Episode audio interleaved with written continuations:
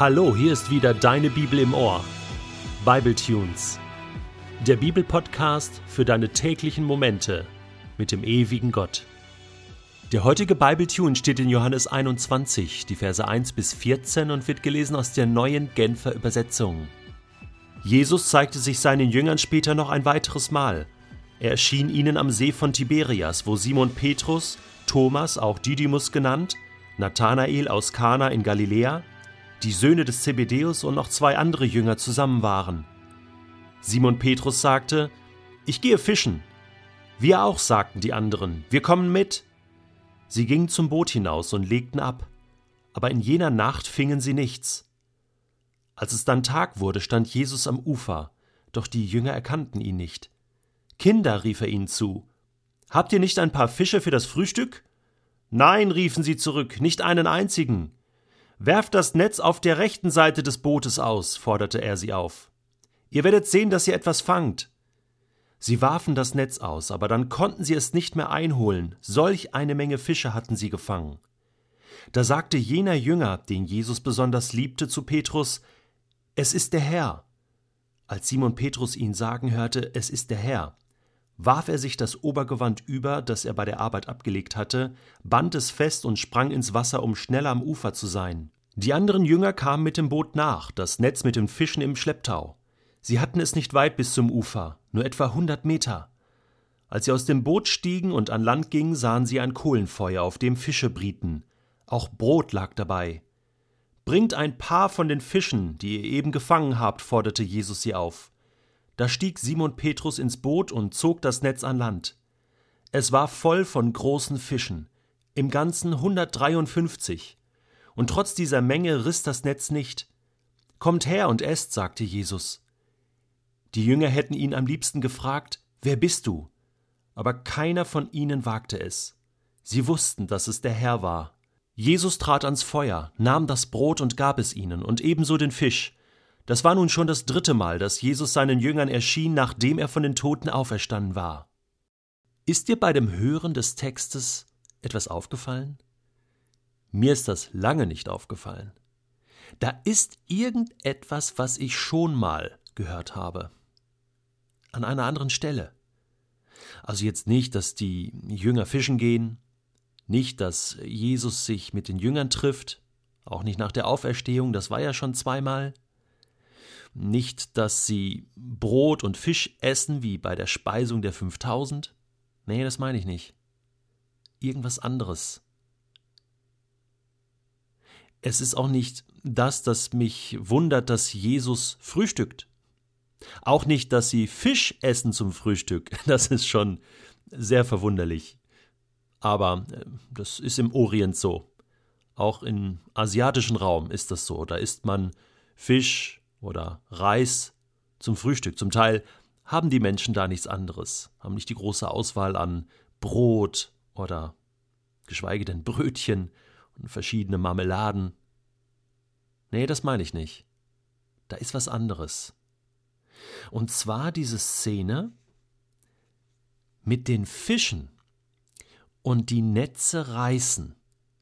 Das gab's doch schon mal. Und ich blätter zurück durch die Evangelien und lande im Lukasevangelium Kapitel 5. Da haben wir eine Szene ganz zu Beginn des Dienstes von Jesus. Da beruft er seine Jünger.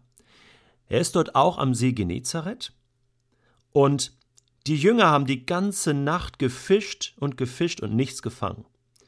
Und jetzt redet Jesus mit Petrus und sagt zu ihm, fahrt jetzt weiter hinaus auf dem See, werft dort eure Netze zum Fang aus. Simon antwortete, Meister, wir haben uns die ganze Nacht abgemüht, haben nichts gefangen. Ja, da ist die Ähnlichkeit, nichts gefangen. Aber weil du es sagst, will ich die Netze auswerfen.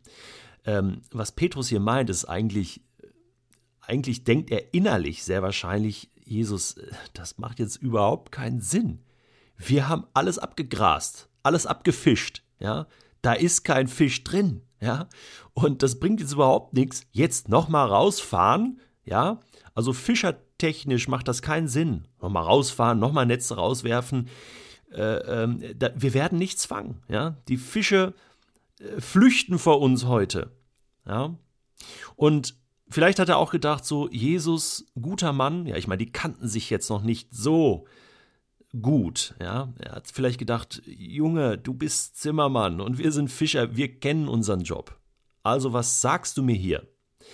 Aber er hatte schon so viel verstanden, dass er wusste, dieser Jesus war kein normaler Mensch.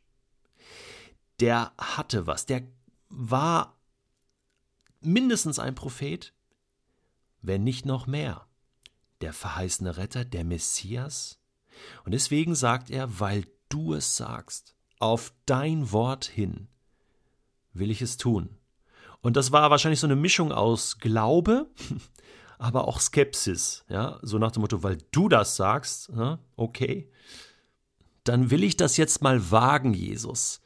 Und es gibt so Punkte im Leben, wo wir einfach uns auf das verlassen müssen, was Jesus sagt und sagen, weil du das sagst, mache ich das jetzt. Es mag verrückt sein, andere mögen über mich lachen, ich mache das jetzt einfach. Und Petrus macht das, so viel Glauben hat er. Und dann kommt der Punkt, der Vergleichspunkt zum heutigen Text. Sie fangen so viel Fische, dass die Fischernetze drohen zu reißen. Sie reißen nicht. Sie holen die Fische an Land und dann kommt es zu einer Begegnung zwischen Petrus und Jesus. Und das ist jetzt interessant. Und Petrus sagt dann in Vers 8, Lukas 5, Vers 8, Jesus, geh weg von mir. Ich bin ein sündiger Mensch. Der Schreck war allen in die Glieder gefahren. Jesus, geh weg von mir. Ich bin ein sündiger Mensch. Was für ein Gottesbild hat Petrus an dieser Stelle wenn wir ganz tief in den Rhein schauen. Er spürt, Jesus hat ein Wunder getan. Jesus ist nicht von dieser Welt. Er ist von Gott gesandt. Das spürt er, das weiß er. Vielleicht weiß er schon, es ist der Messias, es ist der Christus.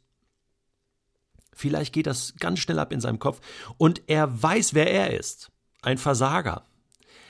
Er hat gar nicht wirklich geglaubt, dass das hier funktioniert und er fühlt sich irgendwie in einer unglaublichen Distanz zu diesem heiligen Gott. Und das bringt er zum Ausdruck, dass er sagt, ich bin ein fehlerhafter Mensch und du bist ein, ein Gott, der Wunder tut, du bist der heilige Gott, du bist der Sohn Gottes. Wir können nicht zusammen sein. Geh weg von mir. Äh, da ist eine Kluft zwischen uns. Genau die gleiche Szene, fast ein Déjà-vu, fast so, als ob Gott das so geplant hätte, passiert das jetzt wieder in Johannes 21, nach der Auferstehung. Ist das nicht verrückt? Das finde ich verrückt. Richtig gut verrückt. Jesus steht wieder am Ufer und wieder ruft er, werft doch die Netze an einer anderen Stelle aus. Ist das nicht verrückt? Und Johannes checkt das als erstes und sagt, komm, lass uns das machen, ja.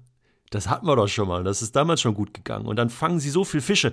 Und dann sagt Johannes, Petrus, es ist der Herr, es ist Jesus, ja logisch. Wer sonst? Und dann kommt der entscheidende Unterschied zu Lukas 5.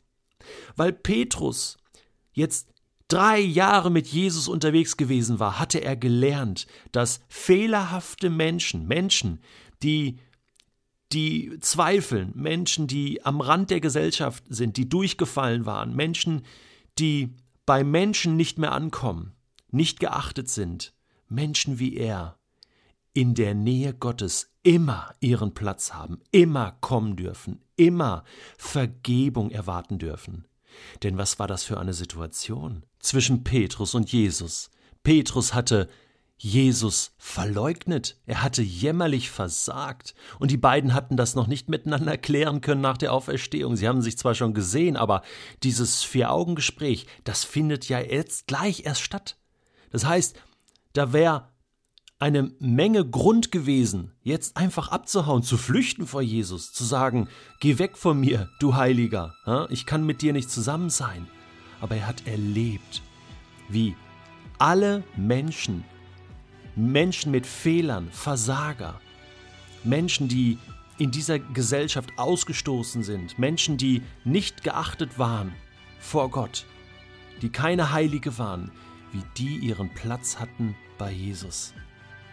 Und er wusste, wenn es einen Ort gibt, wo er als schwacher und versagender Petrus jetzt seinen Platz hat, dann bei Jesus. Und deswegen gibt es für ihn kein Halten. Deswegen stürzt er sich in die Fluten, um als erster bei Jesus zu sein.